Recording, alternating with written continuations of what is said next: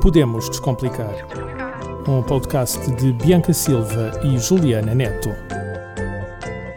Olá, seja bem-vindo ao Podemos Descomplicar. O meu nome é Bianca Silva e aqui estou eu para mais uma semana de descomplicação. Não estás, estamos. Olha, tu estás muito apressada, eu ia chegar lá. Ias, ias, Juro então não ia. ias? Juro que ia, juro que ia. Não sei se acredito.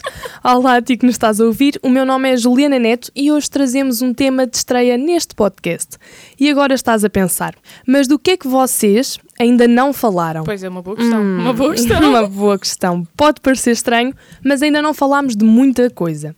Mas há uma particularmente interessante que esta semana não podíamos deixar escapar. A cultura. Exato, depois já termos dado assim uns toques em temas sociais, económicos e muitos outros, hoje, como a Juliana disse, vamos descomplicar a cultura, a identidade de todos na preocupação de poucos. E para nos ajudar nesta semana de descomplicação, convidámos alguém muito especial e que se formou na Escola Profissional de Teatro de Cascais. Seja bem-vinda, Carolina Loureiro! Olá, meninas! Olá, Carolina. Estás pronta para descomplicar? Estou super pronta para descomplicar. Carolina, antes de mais, já alguma vez foste assim confundida com a Carolina Loureiro, a ex do David Carreira? É só uma curiosidade que eu tenho. Ah, é assim, nas redes sociais já, portanto, sou imensas vezes identificada em histórias em que ela aparece, identificam-me a mim. E uma coisa grave, que eu acho que é bué grave, que também já aconteceu, é. ah, virem-me mandar mensagem para a minha conta do Pinterest a dizer que são minhas fãs e que me adoravam ver na Nazaré. E imaginem, eu uso a minha conta do Pinterest só mesmo, eu meto os álbuns todos em, em privado, portanto é uma coisa que Ok. eu só. E só não tens, não tens foto de perfil. Tenho foto de perfil. E mesmo Isso assim, é E mesmo assim as pessoas confundem. Exatamente. por acaso, por acaso eu já calculava de si. Ah, e Carolina, estás pronta para descomplicar? Estou. Então vamos a isso, vamos a isso. Carolina, para ti, o que é que é a cultura? Assim, de forma simples. É assim, para mim a cultura resume-se numa frase. Para mim a cultura é a identidade de um povo. E eu trouxe uma frase e acho que, hum, acho que se adequa agora aqui muito bem para esta pergunta, que é uma frase do António Lobo Antunes, que diz A cultura assusta muito, é uma coisa apavorante. Um povo que lê nunca será um povo de escravos. Incrível. Eu acho que uma pessoa que se cultiva, uma pessoa que vai ao teatro, que lê livros, que vai a espetáculos de música, a concertos, ah, é uma pessoa ah, então que nunca vai ser escrava, porque vai sempre ser culta e vai ter sempre a, a sua identidade. Exato, porque tem o conhecimento das coisas, Exatamente. então não vai deixar de ser enganada. Exatamente. É verdade. E, e nessa mesma perspectiva, ah, qual é que é para ti a importância da cultura na, na sociedade? É assim, para já, eu acho que a cultura. ahm, e agora falando mesmo focada na arte, Uhum. a arte sempre espelhou a sociedade em que nós vivemos. Sem Nós, dúvida certo. alguma, sim. nós temos o exemplo, por exemplo, das peças de Gil Vicente, por exemplo, o Alto da Barca do, Do inferno. não é? Que todas as personagens são personagens tipo que haviam na altura na sociedade. Sim, as sátiras, exato. Exatamente, e temos o Molière em França, o Shakespeare em Inglaterra, é tu- tudo pessoas que faziam as suas peças com base hum, então na sociedade ah, ah, Da, da sua época, da exato. sua época, exatamente. Portanto, ah, para além disto, eu acho que nós só percebemos a importância da cultura. Sim. Aliás, alguns só perceberam a importância da cultura Ok. na pandemia. Ok, sim.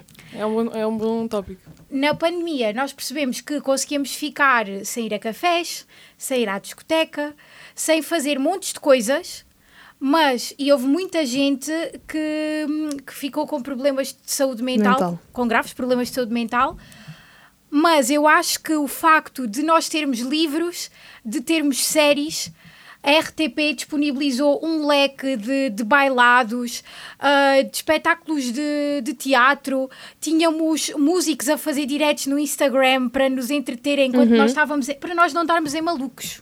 Sim, sim. Então achas que a cultura é uma resolução para a saúde mental?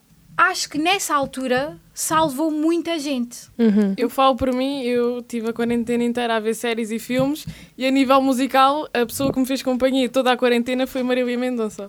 Exatamente. E, e teve um impacto muito grande em mim. Aliás, depois, quando a Marília Mendonça faleceu, foi uma coisa que me impactou muito, porque na quarentena ela fazia diretos de 4, de 5 horas Exato. e eu sentia que ela estava dentro da minha casa. E foi, foi uma coisa que, que me custou muito ainda no, no aspecto da cultura. Exatamente, porque isso faz parte da cultura e eu acho que as pessoas às vezes não, não, não têm este pensamento. Que de facto a cultura foi o que nos fez companhia. Eu não podia estar contigo, Bianca, eu não podia estar contigo, Juliana, mas a, a, arte estava comigo. Então, certa, em certa forma, a pandemia veio fazer com que as pessoas começassem a dar mais valor à, à cultura Eu porque aquilo deu-lhes companhia e assim não se sentiram sós. Sim, sim, faz, faz muito sentido. Eu acho que sim. Bem, Carolina, uh, ingressaste na Escola Profissional de Teatro de Cascais em 2018, quando tinhas 16 anos, eras assim uma novinha. Sentes que desde essa altura até agora a cultura tem sido cada vez mais valorizada ou mais desvalorizada? Relativamente ao orçamento de Estado, sim, nós evoluímos. Porque nós em 2019, quando a pandemia começou, nem sequer tínhamos 1%, já temos 2,3%, portanto. 2,1, 2,1. 2,1, exato. Passo a passo, sim, passo sim. a passo. Passo a... Grão, grão a grão e a galinha ao papo. É isso, é isso. Obrigada por me corrigir. Uh, na sociedade, não porque eu acho que, e atenção, isto até eu já pensei nisto, tipo, eu não vou ser hipócrita e dizer que nunca me aconteceu, porque imaginem, uh, nós vemos um bilhete uh, de teatro a custar 15 euros e dizemos, ai que caro, Uhum, e, e, muitas uhum. vezes, por exemplo, é uma peça com 3 horas. Exato. Mas nós vemos um bilhete de futebol tipo um derby Benfica Sporting, ou um Sporting Benfica, ou, ou um clássico Benfica Porto, e achamos que 15, 20 euros por um bilhete de futebol. É, é justo. Aliás, é se encontrarmos para um derby a 30 euros é um achado. Esta é a mentalidade das pessoas. E de lá vem sempre alguém a perder. Tu, quando vais assistir a um espetáculo, vens sempre a ganhar. Olha. Olha, isto é bem. bem Por acaso aplicado. nunca tinha pensado nisso. E... Portanto, eu acho que, que não, a sociedade não, não valoriza e, e acho que vamos continuar. Eu acho que as pessoas não têm em conta o esforço que os atores têm de preparação para uma peça, o número de horas que eles passam num guião a decorar as falas, e, e as pessoas acham caro só o facto de ir à peça, mas não é, não é caro, porque nós estamos a pagar um, um ator, posso considerar assim, que teve ali um esforço todo antes, que Sim, dedicou uma, dias, meses àquilo. Uma equipe inteira. É que e... muitas vezes é isso, é que não falamos só de atores, estamos a falar de sonoplastas, luminotécnicos, Exato. encenadores toda a gente, há muita gente à volta de, de uma produção uh, teatral, de uma produção de dança, de tudo isso. As pessoas não têm noção. Há muita coisa à volta. É, há muito trabalho, tanto por trás das câmaras como à frente das câmaras, e mesmo se não pusermos câmaras no meio disto tudo. Exatamente. Uhum. Há aqui muito. Muita, muita gente envolvida. Uhum. E já agora, Carolina, quem é que é para ti a tua referência, referência máxima na, na cultura? Olhem, uh, esta pergunta é curiosa porque na quarta-feira faleceu o Carlos Avilés. Uh, e o Carlos é uma das grandes lendas do, do teatro português. Foi fundador da tua escola de teatro. Exato. Exatamente. O Carlos uh, é uma pessoa totalmente especial. E, e, e, eu, a primeira vez que eu o vi, uhum. eu senti que, que, estava à frente daquilo que se calhar uma pessoa que ama, fute, uma pessoa que ama futebol, imaginem, ver o Cristiano Ronaldo, para mim, o, o Carlos Avilés, Tu sentiste a mesma coisa? Exatamente, eu senti, oh meu Deus, isto é o meu Cristiano Ronaldo. e o Carlos faleceu, e, e, mas ele para mim é, é uma grande referência e vai ser sempre, e para muita gente, portanto eu vou responder. Tu, tu conviveste com o Carlos e ele ajudou-te a nível do teatro e assim? Sim, sim, sim. Não sei, dá-me. Porque é assim, nós tínhamos aulas com ele na escola de teatro. Uh, e ele passava, é assim, ele ensinou-me em pelo menos três ou quatro espetáculos. Okay. E, e, eu lembro-me de estar a ensaiar e de ouvir a dizer: vai, força. Ele falava assim, tinha a sua voz muito rouca. E, e ele puxava muito por nós, conseguia nos fazer chegar mesmo lá, bem ao fundo da personagem. Okay. Era muito estranho. O Carlos e, e, e a forma como ele tratava a arte mesmo quase como se fosse uma criança. Ok. Era mesmo mágico. E, e para ti, qual é que achas que foi o impacto do Carlos na, na, cultura. Na, na cultura portuguesa? É assim, o Carlos desafiou todos os padrões. Okay. Totalmente. O Carlos foi um transgressor. Porque uh, antes uh, do período de ditadura acabar, uh, ele, ele, ou seja, ele aí já fazia uh, espetáculos. Novo, exato. Ele okay. já ensinava. e eh, muitas, ou seja, a PID ia assistir aos ensaios e perguntava tipo, "Qua- então quais são a, a, a cor dos boxers desse ator? Ah, são vermelhos. Isto era uma história que ele nos contava, são vermelhos. E a PID dizia, não, não, não, não pode usar ah, boxers vermelhos. O cenário não pode ser vermelho. Ou seja, eles reprimiam muito essa questão.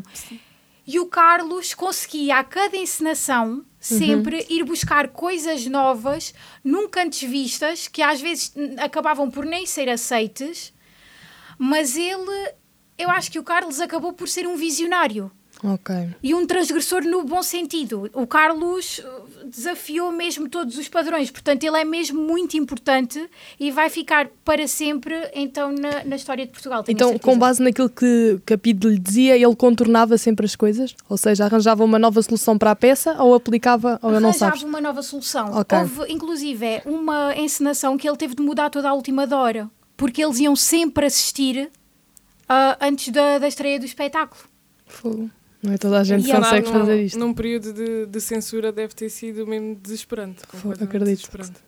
Exato. Bem, agora puxando aqui ao nosso lado, assim, político. Não comece já a desesperar, não comece. Não. Carolina, se- Carolina, sentes que o Estado português dá o apoio suficiente à cultura? Não, claro que não dá. É assim, para lá caminhamos, acho eu. Mas, ah, não. Tanto que nós na pandemia, eu não sei se vocês têm conhecimento disto, foi criada uma hashtag, porque, como eu vos disse há bocado, nós nem sequer tínhamos 1% para o nosso setor. E é assim, foi criada uma hashtag que era hashtag Unidos pelo Presente e pelo Futuro da Cultura em Portugal e nós conseguimos encher as redes sociais com isto. Nós colocámos colocávamos uma foto toda branca com esta hashtag. E Eu acho que imensos- lembro-me de ver isso. Eu também imensos acho. artistas, imensos ah, atores, músicos, bailarinos Partilharam. partilharam. E portanto eu acho que isto foi. Porque é assim, ficou muita gente sem comer. Sim, eu sim. acho que, que isto tem, tem de ser dito. Sim, eu lembro de manifestações das pessoas de, da, da cultura em si, dos espetáculos, a fazerem manifestações na Avenida da Liberdade, estava tudo vazio, não é? E as pessoas todas a, a manifestarem-se contra isso porque não havia apoio, tanto para a cultura como também não havia para a restauração. Eu lembro muito bem de tudo isso. Exatamente. Ficou muita gente sem comer. Não, é porque é assim, imaginem, enquanto num, num estádio, se, se não se vender um bilhete, não faz Muita diferença. muita diferença, no teatro faz. Mais um bilhete pode dar eh, comida, pode A dar mais um pessoa. dia de comida a, a um ator. E ficaram muitos atores a passar fome, sem emprego e a tentarem reinventar-se, a tentar criar coisas a partir de casa. Foi, foi uma altura muito complicada para toda a gente, Uhum. mas também para este setor, porque nós depois não, ou seja, numa plateia de teatro não podíamos estar todos sentados ao lado uns dos outros, ainda que usássemos máscaras, Uhum. Havia lotações máximas. E, e como é que se fazia esta gestão? Se tem de se pagar uma equipe inteira? Por acaso foi um excelente tópico que tu puxaste, porque eu acho que há muitas pessoas que não têm noção deste cenário ah, na cultura que houve na pandemia. Acho que as pessoas, como algumas recebiam o seu subsídio ou estavam em teletrabalho, não perceberam um bocado aquilo que se passou na parte cultural e assim elas ficaram agora mais elucidadas. E outra questão, é preciso dar aqui também muita importância ao digital no meio disto tudo, porque foi através do digital que se conseguiu reinventar a, a cultura e para que essa cultura nos fizesse companhia, não é? Exatamente, portanto, nem tudo é mau. Pronto, muita gente diz que nós jovens usamos mal ah, a internet e, E as redes sociais. e as redes sociais. É verdade? Mas aí, por exemplo, o Bruno Nogueira, não sei se vocês viam, ele fazia. Acho que era. Já, já não me lembro bem, mas ele fazia diretos. Sim, sim, e, eu lembro desses diretos. Tinha imensos convidados. Uhum. E t- vá, tragam lá o vosso copinho de vinho, vamos lá aqui. É, e, e Sim, isso sim, sim. Foi, foi totalmente uma companhia para muita gente. Há muita gente também a viver sozinha que não tinha companhia. Muito bem, então percebida assim a opinião da Carolina, queria destacar aqui um aspecto que, eh, na minha opinião, não pode assim passar despercebido, relativo à proposta do Governo. Não sei se já ouviram, mas na proposta de Orçamento de Estado para 2024, o Governo distribuiu 781,7 milhões de euros para o Ministério da Cultura. Isto pode parecer assim muito, mas corresponde apenas a uma fatia de 2,1% do orçamento na sua totalidade. Comparando ao ano em que estamos, ou seja, 2023, concluímos o quê? Que ocorreu aqui um aumento de 21,4 milhões, fazendo com que a percentagem de 2% que havia este ano subisse para 2,1%, ou seja, houve aqui um aumento de uma décima percentual no espaço de um ano. Isto é pouco. É assim, por este andar pode ser que em 2100 co- pronto, cheguemos aos 5%. não é? Pois, mas é verdade, ela, ela está bem. 5% no setor da cultura em Portugal. Acabei de criar uma hashtag. Vamos criar um movimento, os um movimentos por hashtags nas redes sociais. Mas é verdade, eh, há bocado falavas dos movimentos nas redes sociais e eu acho que o setor cultural aí pensou muito à frente, porque criou um movimento a nível da hashtag e este movimento agora pode-se expandir. Se eles quiserem voltar a pegar, o hashtag já existe e podemos criar aqui uma comunidade cada vez maior. Por isso é um aspecto muito bem tirado. Sim, sim. Olhem, eu tenho aqui um tópico para vocês. Quero ver o que é que vocês acham disto. Então, ah, visto que eu tenho pouca coisa para fazer, como vocês sabem, eu decidi, eu decidi analisar os programas eleitorais dos partidos políticos, neste caso os programas das legislativas de 2022, em busca das medidas de cada um dos partidos para o setor cultural. E sabem o que é que eu descobri? Bem, algo de bom não foi com certeza. Ah, pois. Será? Será? Vamos descobrir. Portanto, ao analisar os programas eleitora- eleitorais, averiguei que, no lado da esquerda, todos os partidos políticos incluíram medidas em prol da cultura. Algumas medidas mais desenvolvidas que outras, mas a cultura foi um tema de destaque nos programas eleitorais de 2022 do PS, do LIVRE, do PAN, do Bloco de Esquerda e do CDU, que, para quem não sabe, é a coligação composta pelo Partido Comunista Português e pelo Partido Ecologista aos Verdes. No lado da direita, a cultura é tida em conta pelo PSD e pela IEL, pela Iniciativa Liberal. Bianca Carmel da Silva, eu acho O que que é? te esqueceste de um partido, não? Se te estás a referir ao CDS, é, é um partido que já não tem assento parlamentar, por isso é que não referi. Não, Bianca, não era desse que eu me estava assim a referir. Ah, já entendi onde é que queres chegar. Achas que me esqueci do Chega, é isso? Olha, olha para te responder, eu vou passar a citar as vezes em que a palavra cultura é referida no programa do Chega, que para quem não sabe é um programa eleitoral de nove páginas, e portanto vou, vou passar a citar e vocês tiram as vossas conclusões.